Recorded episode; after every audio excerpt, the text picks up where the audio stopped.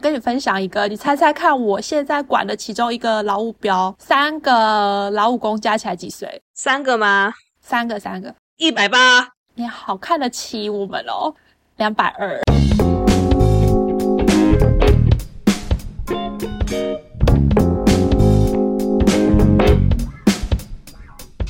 大家好，我是阿拉尼，欢迎回到职业案内所。这是一个介绍不同职业跟职务的频道，透过访谈，让我们多了解这个社会上有哪些不同的工作吧。今天我们要来聊的是国营事业里面的人员，大家对他们的想象是什么呢？是不是觉得哎呀，好早就下班呐，好舒服的一堆？嗯。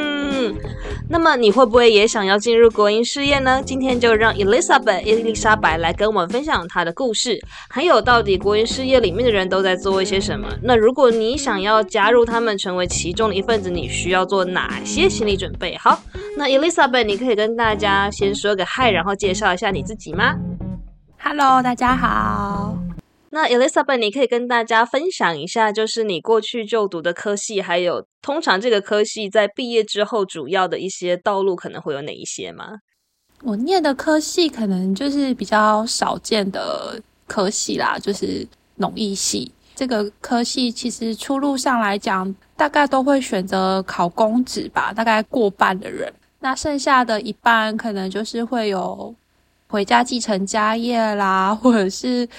开拓人生新道路的这种选择，或者是类似的研究机关，就是可能一些研究助理之类的工作，是大众嘛？回你，你刚您刚才说的是，就是回家接家业，是指回家种田吗？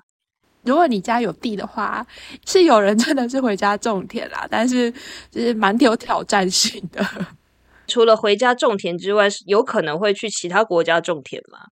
也是有诶，男生比较多，他们可能一开始就是选择就是外交替代役，然后扎住国外的经验。那有些人就是有兴趣之后，再透过考试，然后进入技术团，然后就正式成为农技团的一份子。他们就可能会留在当地做一些计划的推展，协助改善我们友邦的一些农业生产。当然，就是友邦越来越少，就是有点可怜，真。所罗门、圣多美什么名字？大概有十二个字吧。哦，之类的国家，对啊。所以其实你们的出路之一有一种是去比较特殊的国家发展农业这个样子。关于你自己本身呢，就是 Elizabeth，你自己本身你自己的经历，你是后来为什么选择要进国营事业呢？你没有走前面刚才的那几条路，不管是公务员呐，还是说是出国去寻找你人生的新天地，或者是回家种田这样子。首先，我家没有田可以让我种啦，如果有的话，可能也是一个不错的出路。那再来就是，其实考公职也是有去考，然后会进来现在这个服务的。体系其实算是阴错阳差，就是系上会有一个练笔的一个风气，就是可能大大小小的考试，只要是也要考笔试，可能就会想说来报一下名。然后这个考试是我同学约的，然后就说，哎，有一个那什么什么什么考试，然后是在高普考的，就是前面，我们先去报报看，试试水温，写写考卷，看看就是 O 不 OK。嗯，考过两次吧，然后就刚好有上，然后就想说，那就先来试试看。这个体系啦，因为跟公务员来讲的话，它还是有一点点不一样，就是整个服务的面向跟背负的包袱，应该讲包袱吧。对，公务员可能他们就是推展政策、服务民众，可能是有这种压力。然后我们这边当然也是要配合政策，但是比较不一样的地方，就是因为我们算是公司法人，就是我们还是得有。业绩压力，我们要对董事会负责，但我们就是我们赚钱的条件比较苛刻啦，它就是不能与民争利，然后我们要背负一定的稳定台湾社会的责任，所以你不能赚太多，但是他们也会检讨你，你不能亏钱你不能赚太少，蛮夹在中间的一个角色啦，所以有时候怎么讲，整个心态上来讲，跟高普考。的公务员是不太一样的。那你当初决定要投入国营事业的时候，你是有这些认知的吗？还是你是什么样子的一个想法？最后就好，我去国营事业，我就决定了？嗯，因为那时候就觉得刚好研究所毕业嘛，然后三条路，一条路可能就是呃继续念书。那继续念书的话，硕士班念了两年，觉得自己可能就是不是念书的这块料，所以我的倾向是很少了，可能就是二十趴吧。那剩下的八十趴可能都是在考虑就业。那考虑就业的部分，一个就是吃公家投入，然后一个就是刚好指导教授有提供机会，他就说，那你要不要可能试试看他合作的一些。公司、民间企业，然后可能是一些外派的职缺，可能是去中国或者是去东南亚，帮他做一个类似特别助理的一个工作。但是那时候是考虑说，现在出国可能未来可能会面临到返回台湾的现实，就是可能家人啊，或是结婚啊，或是什么样的状况下，你可能没有办法一直长期待在国外，会想要回来。那回来的话。如果公司没有办法提供你台湾总部的位置，或是刚好没有职缺，那你可能会在三四十岁的时候面临重新再就业的一个问题。这个压力蛮大的，因为刚好有认识的学姐也是，呃，因为结婚生小孩的压力，所以她必须回台湾。那可能台湾公司没有办法提供她母公司本部的缺，那她就得需要另外找工作。那时候刚好台湾就业环境可能也不太好。所以我就想说，那不然先公职吧，反正不行的话，再出去找其他工作可能也不迟。然后可以先考个试试试看，这样。然后刚好就考上了。那伊丽莎白，你现在在这个国营事业里面，你主要负责的业务是什么呢？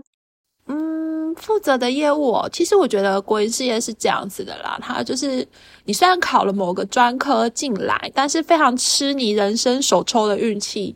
你一开始分到什么业务，那你可能就是以这个直系展开发展，因为它对于你前面做了什么不重要，就是你你念书的专业是什么可能不重要。你可能学了很多很厉害的技术，但其实你分到一开始的工作。就跟这完全没关系。然后你可能之后，因为你的第一份业务是这个，那后面的直系就很容易依你这个第一份的业务去进行后续的发展推动。那因为我第一份业务是在农业课做，就是我们公司的土地的规划种植，然后还有种植出来的作物的销售。那所以，我之后一整个职业生涯就从这边开始往前推。那我目前是有做业务调动，跳到林业经营，就是也是相关的业务面向，可能不太一样，变成说林业资源的一个运用跟林林业土地的管理这样子。那其实跟我当初的所学的专业，可能也是比较没有非常相关啦。它就是一个。比较属于配合政策，然后做土地管理的部分。我这样整体听下来，就是说你要做什么事情，原则上就是你在考试考完之后，你那个手抽你的运气，我就看你这个平常累积的功德的多少，你就会决定你去什么单位、什么地方做什么事情。对对对，好缺、良缺、死缺，就看这一抽了。哦，这一抽下去，就后面的二十年、三十年，可能就是这个体系降上去了。啊，真的是很刺激呢。对啊，因为他真的其实没有什么太看你的背景专业，他可能一开始真的就是你分到什么，然后你做了下去，那可能呃长官就觉得那你可能适合，然后就一路就是这样子。默默的 随波逐流的发展。哎，那你之前说你之前的那一个业务主要是在做一些作物的管理，是指说你要去告诉农民要种哪一些作物这个样子呢？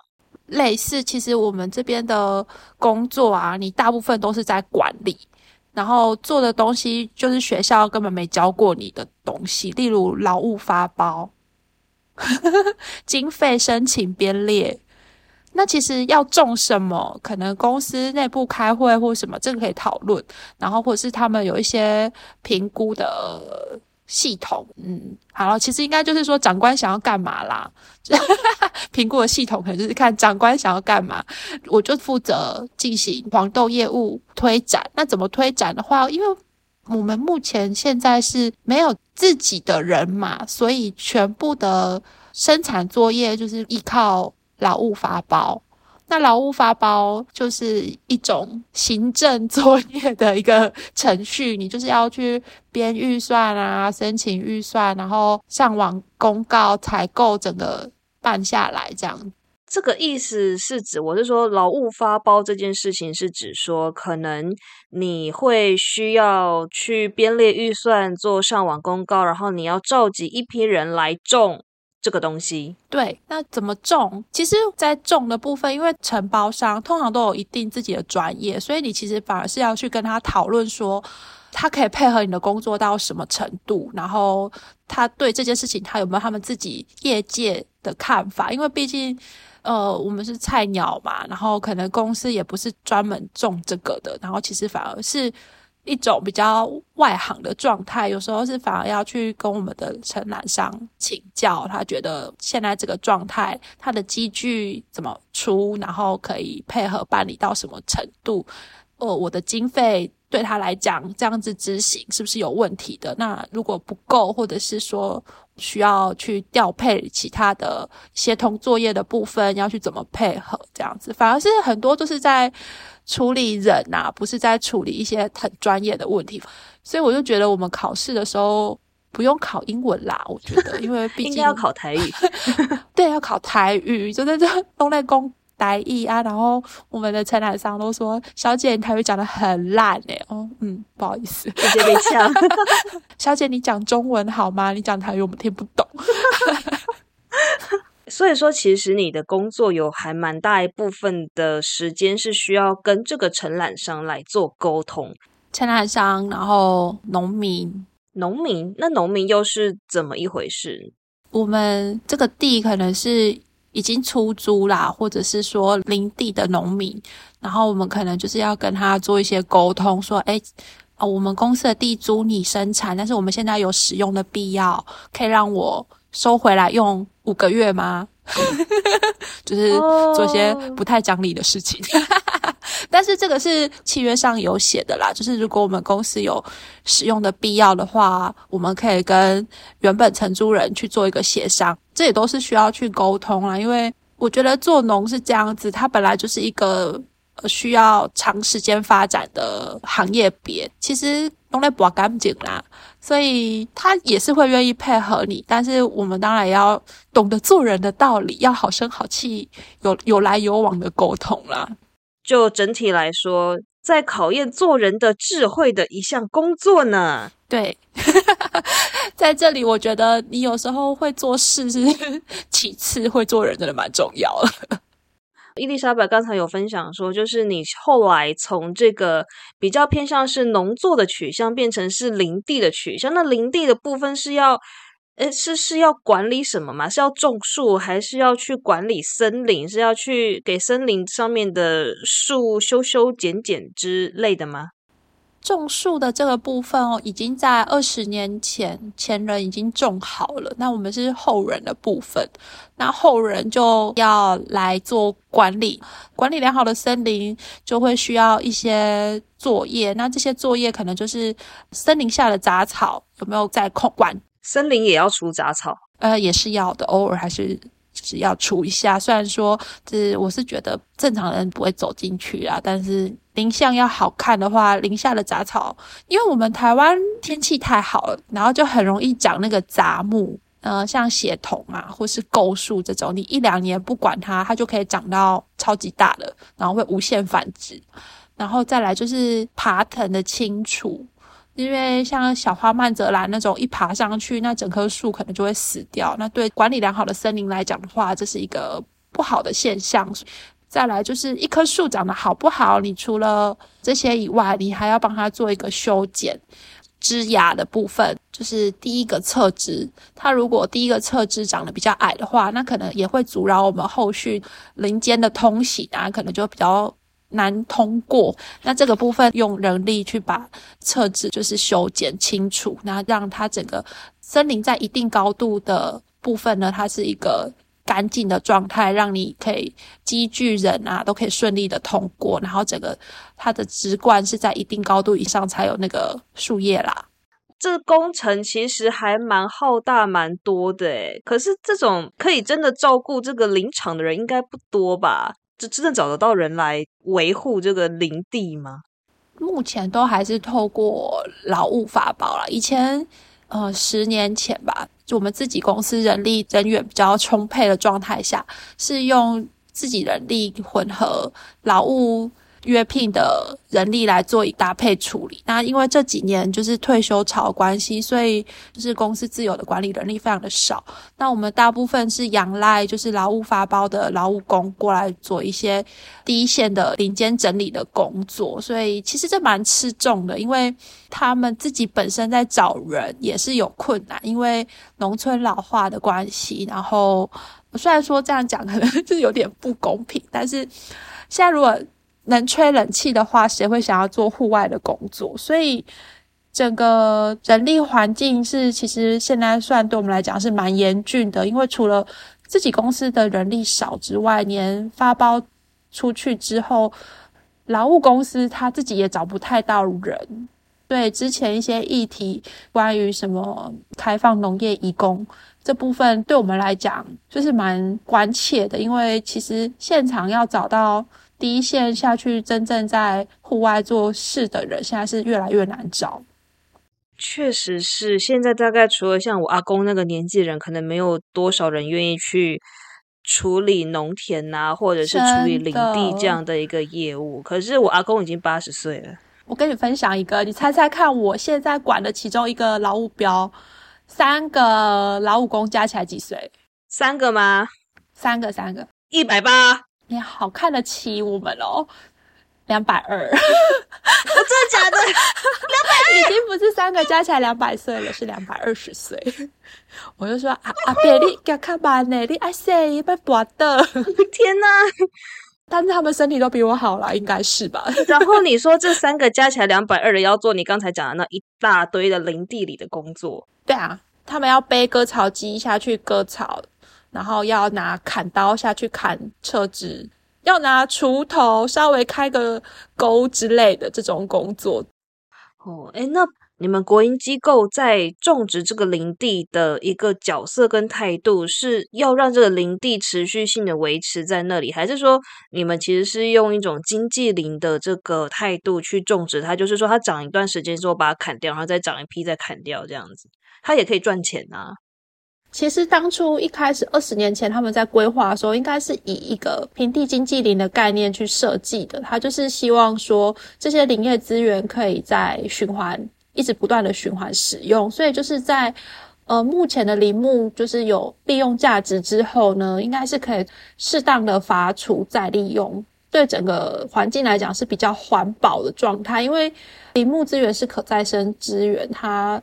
回收跟它的一个循环的速度都是比较比塑胶啦，或者是金属类来讲，它就是一个比较永续使用的东西。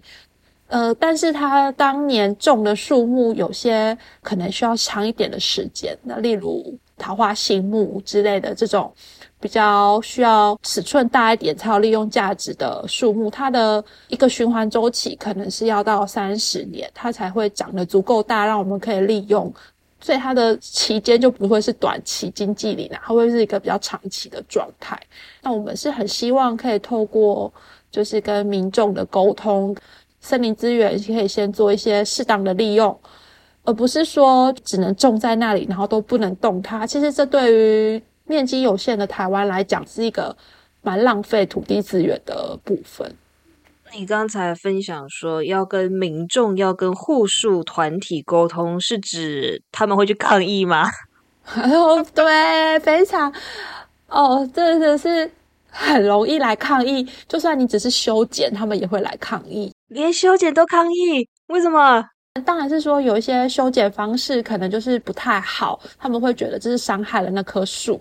但是有时候要求我，对，就是你在权衡人民众生命安全跟那棵树的安全之下，你可能还是得选择把那棵树降低高度。那降低高度的时候，很容易让他们觉得说你在伤害那棵树。就是例如台电他们修剪那个电线杆附近，他是会把它锯到可能剩一半，然后护树团体或什么就会来投诉说怎么可以这样修？但其实一开始他整个逻辑就错了，为什么那棵树要种的离电线杆那么近？可能那棵树本来就不该种在那边。对，就是早期的一些规划或什么，他可能可能没有想到那么多。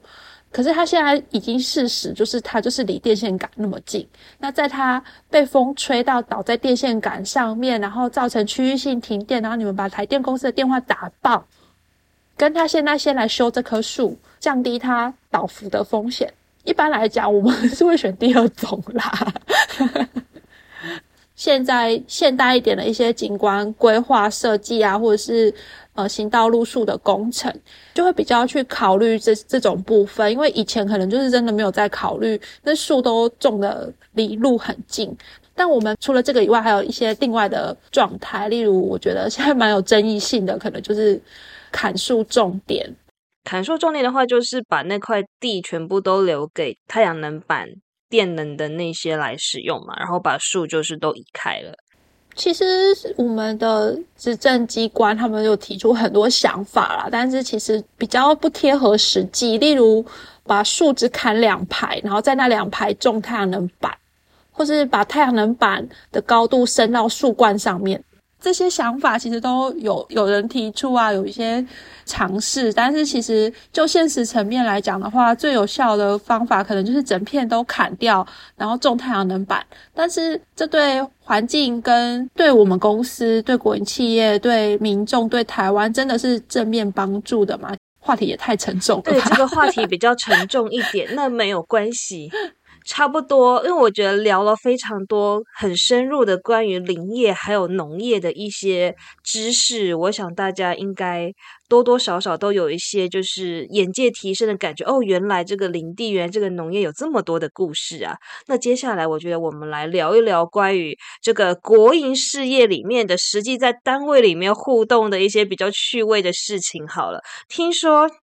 在国营事业单位里面，就是这个资深的前辈是非常非常的多。伊丽莎白的感觉是如何？哦，我分享一下好了，真的是可以讲三天三夜吧，就是这个故事。就是我进来的时候，我们单位的平均年龄是五十八岁，就可以知道老人家有多少。然后大家都是代退，大哥们都都蛮好笑的啦，他们。先来都不会问你是几年次，都先问你爸几年次，然后先判断一下他是可以当你爸，还是当你阿伯，还是当你叔叔之类的。你该不会是那个时候唯一一个二十几岁的女孩子吧？对，那时候来的时候真的想说，哇靠，我的第一个职场就要如此的高难度吗？哦，哎，那因为平均年龄是这么的高，那。其实现在还蛮多东西都是要用电脑来处理的。那你会遇到就是那种基本上东西都变成你在做的状况吗？蛮容易的，诶诶，这样讲对吗？嗯，蛮常见的，就是 文书作业其实基本上很容易，就是都落在年轻人身上，会觉得有点像年轻就是我的原罪。美其名是说训练啦，但有时候这种状态下，你要学会调试，不然很容易就不想干了，因为。他的薪水可能是你的三倍，然后你的事情是他的三倍，这么差这么多？对啊，如果在年终的那个部分，不会说多给你们一点吗？没有诶。说到这个就要跟你分享一下，我们是常见的按年资的制度，所以你的薪水是随着你的年资在爬升，基本上年轻人起薪就很低，然后如果你的老板。就是你们单位长官赏识的话，他可能可以透过一些工作奖金或是激励奖金，帮你一点，给你多一点点，但是可能也就是几千块啦，不会说到像民间企业老板的话语权很大，他决定给你多好就给多少。我们这边是照规定行事，所以可以弹性的幅度是比较小的，所以就是你需要调试自己啦。我是来做善事的，我是志工大哥，很好，很可爱。他有时候除了工作叫你帮忙，系统点不过去什么之类，他连手机坏掉也来找你啊！真的是在做志工呢。就是哎，我网络网络连不上去怎么办？哎，我的雅虎打不开怎么办？啊，我的赖的通讯那个联络人怎么都不见？不过啊，如果说其实同事大概都是这样的一个情况，你在升职这件事情上，不是应该要非常非常的顺吗？你应该很快就可以往上升了吧？呃，以我来说，我算是顺啦，因为我刚好在一个。呃，美好的年代进来，就是断大断层的年代。虽然他们说都说美好的年代，但我觉得是一个很惨的年代。就是我上面会一直都没有人，就是上面的职缺都没有人，所以我会按照最短的期限在做升迁。就是呃，一开始可能是一年升一等，那我就真的就是每一年都升一等。然后后面的话，可能两年升一等，那我也是压着两年升一等的这个速度在做升迁。但这有好有坏啊，因为你实际累积的经验可能还不到那边，那你可能就被迫先顶着上去做，有时候就会处理的不够圆融或是好这样子。哎，那这样很快的往上升的话，薪水会加的比较快吗？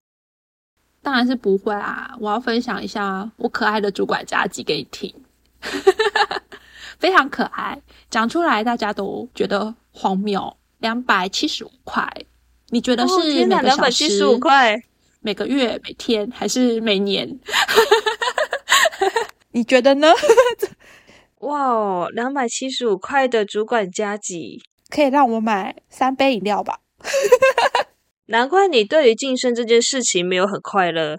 对啊，我跟你说，我今年应该有增加，我增加多少钱？二十五块吗？今年应该是三百块吧？真的是二十五块，大概是三百三百块左右吧。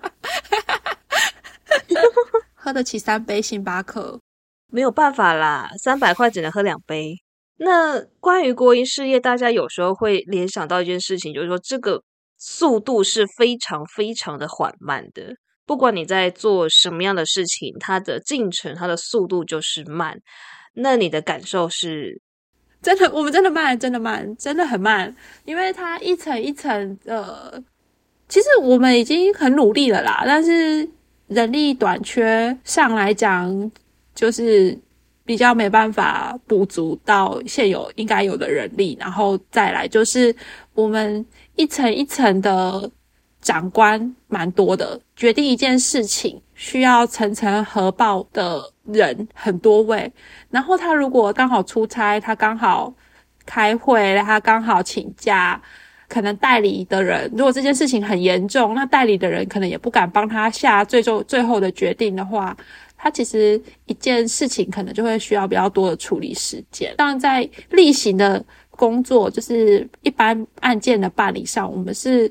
目前都已经有一个比较制度化的一个作业，例如契约到期换约这种，反而就还好，因为它已经是有一个固定的流程啊。但是如果是一些可能没有 SOP 或者是没有一些之前经验的，可能就会做的比较慢。例如说，可能要做一些对外去报告的 PPT。你之前有跟我分享一个说，你们大概有一个工作小组，有二十个人，花了半年做一份 PPT，我觉得很厉害。啊，对对对，这是一个什么样的一个情况？是就是单位要去参加一些外部评鉴的情况，我们就是需要参加一个外部评鉴，然后公司。决定派我们单位，那我们当然就要事先收集资料，然后统合各个部门的意见，然后各个部门提供的资料，然后因为资料很庞杂，所以呢，我们就要先去做筛选、修正，然后呢，再符合长官的审美去做修改，然后长官的审美可能第一个长官看，第二个长官看。第三个长官看都不一样，所以改来改去，改来改去，修来修去，就是一份千辛万苦才会产生一份对外演示的 PowerPoint，大概需要半年吧。这个是比较久的案例啦，因为因为它它是它是一个外部评鉴，所以它原本筹备期就是比较长，它可能会提早快一年通知，那你们就是从几月开始要筹备资料，因为它是要收集一段时间的资料来做一个呈报啊，所以。本来就需要比较长的时间，但对这整体也是展现，就是国营事业的步调其实比较不是一般人可以去想象的。就是说，如果要进去这样的地方的话，其实必须要先了解他的状态，就是如此。那这个伊丽莎白，你觉得什么样的性格的人适合待在国营事业？他怎么样的人，他才有办法待得住、待得久？我觉得可能是自己要有很好的调试，然后你你不是太有改变世界使命感的人，因为有些 有些同仁可能进来一两年待不住离开的，他们通常都是对自己的事业有一种比较有抱负，然后他会想要做出一些改变，这个改变可能对这间公司来讲是一个比较剧烈的改变，或者是说新的改变。可是整个氛围是大家都躺着的时候，你一个人站着是有点难站得久的。所以我的建议是，进来的人可能是要可以坐着，当别人躺着的时候，你是坐着的状态，就是你你要做事，你你有心要做事，然后你也有产值。但是呢，因为你旁边人都躺着的，所以呢，你不能脱离他们太远。然后你坐着做的时候，你可以坐比较久嘛。你也可以撑比较久，然后撑到那些躺的人可能陆续汰换掉之后，大家都是坐着的时候，你就会心里比较平衡，然后你整个效率可能也出来了，你就比较能在这里待得久。我觉得这边是一个不期望同事特立独行的地方，所以如果你太有个人特色的时候，在这里相对来讲会比较辛苦。我不是说不能来，可以来试试看，但是你会比较辛苦一点。可是勇于做自己、很厉害的做自己的人也是有，我们也是有同事，他真的就是不管大家怎么看他，他就是做自己。那他现在也服务了七八年，他是完全不鸟别人在讲什么，他就是做自己。这种人也是有啦，但是比较辛苦是真的。这个做自己的意思是他，他有点像是别人躺着，然后他是站着，他就是有话直说，他不管我这个同事可能快要飞了吧。快快要飞了，什么意思？好可怕！已经站着，已经不能满足他了。他他就是就是对长官都是有话直说，直来直往。他没有在管你是长官还是不是长官，是不是？因为他觉得他不会被 fire 掉，所以他敢这样。对，他就觉得你公司要要处理我可以啊，你就处理我啊，我看你敢不敢，我就先这样子做。这也是一种策略。非常的积极向上的一种态度。那么，伊丽莎白在这个比较后面的一个时段，就是说，如果今天有一个人，他也想要进来国营事业的这个地方，你会建议他会要用什么样的心态来面对他后续的工作，还有他的同事？这样，现在进来哦，我觉得现在进来很幸福诶，因为现在进来年轻同仁的比例是比较高的。所以现在进来的话，其实心态上来讲，可能就是不会觉得说暮气沉沉的状况那么严重啦。然后我觉得进来的话，嗯，首先你要有，还是要有一点做志工的心吧。因为这里你看不惯的事情，可能会比你想象中的多。如果是年轻人的话，或者是你你之前想跟你想象的职场，可能是有一个比较。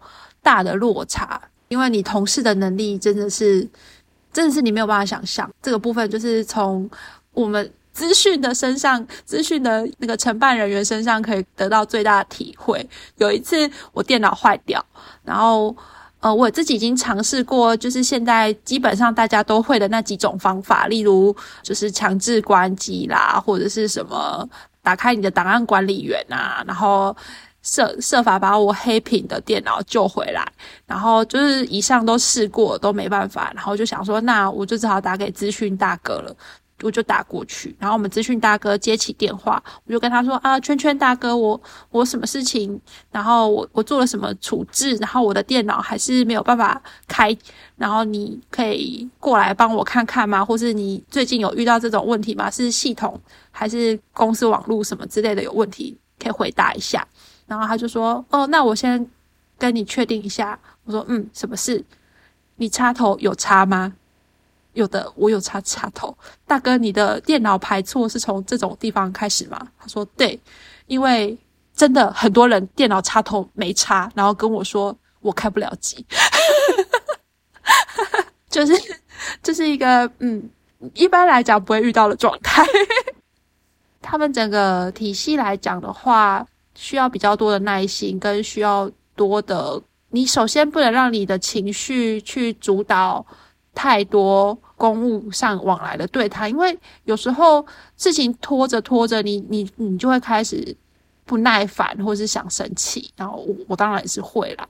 但是有时候他们可能只是需要你态度软一点，嘴巴甜一点，他们可能有时候就会比较愿意帮忙你。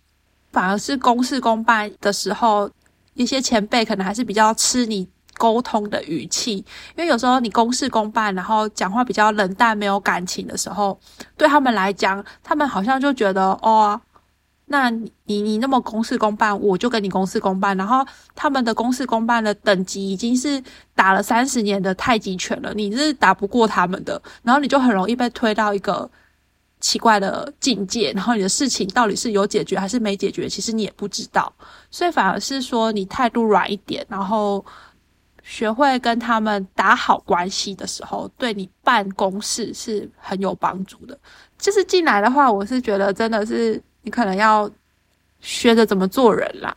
有时候就是可能年轻人会觉得啊，那个就是浪费时间啊，为什么我要在那里跟他泡茶聊天？其实有时候就是得运用这种场合去跟对方沟通啊，然后跟他拉一点关系，这样子。这样有回答到你的问题吗？我觉得好像也没有诶，因为好难形容。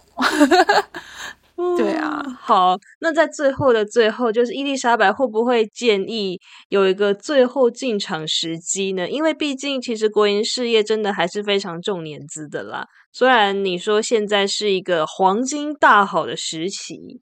因为可能有一堆人已经退休了，有一批人要新补进来，但是会不会有一个就是建议的最后进场时期呢？因为原则上这个年资啊跟薪资就是固定，大概一年调多少，两年调多少，你大概几岁退休的时候是多少的费用，大家可能都可以算出来。那有没有一个建议的数值？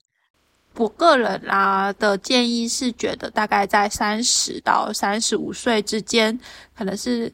最后进场的一个年纪的阶段，因为如果说你太晚进来的话，你可能刚好面临在你的一个家庭负担比较重的时间点，然后你的薪水只有这个年纪应该有的薪水的三分之一或者是三二分之一的时候，其实对于自己的负担是比较大的。然后如果说你可能在三十岁开始进场，那大概你离你退休还有三十五年，那三十五年是足够你这个薪资一年资这样成长到一个比较可以让你整个人生或者是退休后的人生的一个资金，可能是一个比较充足的状态。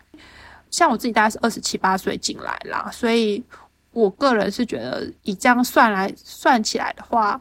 我目前的薪水在南部的话，我个人是可以接受的。那未来的成长性就是依年资去调整，所以到我退休的年纪前啊，也许会提早退休也说不定。到我退休的年纪前的话，我这个薪水的成长是我自己可以接受的一个范围，所以是比较推荐大家大概三十岁前后评估一下，如果你已经出去就业了。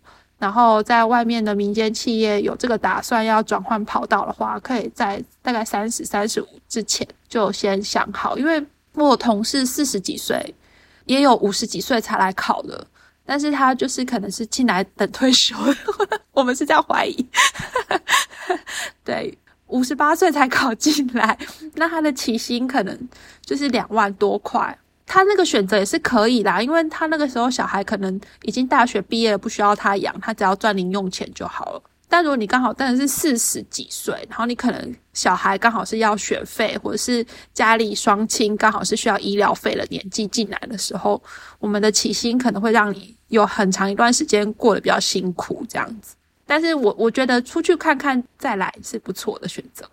呃，也是，因为毕竟一进去了，其实就头就洗下去了。原则上是，大家会进国营事业，就是为了他最后那个退休金，他要累积非常多的年资的。所以一旦进去国营事业，其实最好是就不要出来了，跟公务员有一点像。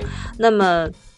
在这样的一个状态之下，大家就好好的思考一下，如果你想要进国营企业的话，得真的好好的想一想，你的性格有没有办法接受，你有没有办法了解这里面可能大概的一个环境跟一个节奏。那好，那这一集就给大家做这样的一个参考。那也非常感谢伊丽莎白不藏私跟我们分享了这么多，带给大家这么真实的国营事业的一面。谢谢谢谢，好。好，那我们今天就到这里了，跟大家说拜拜，拜拜，拜拜。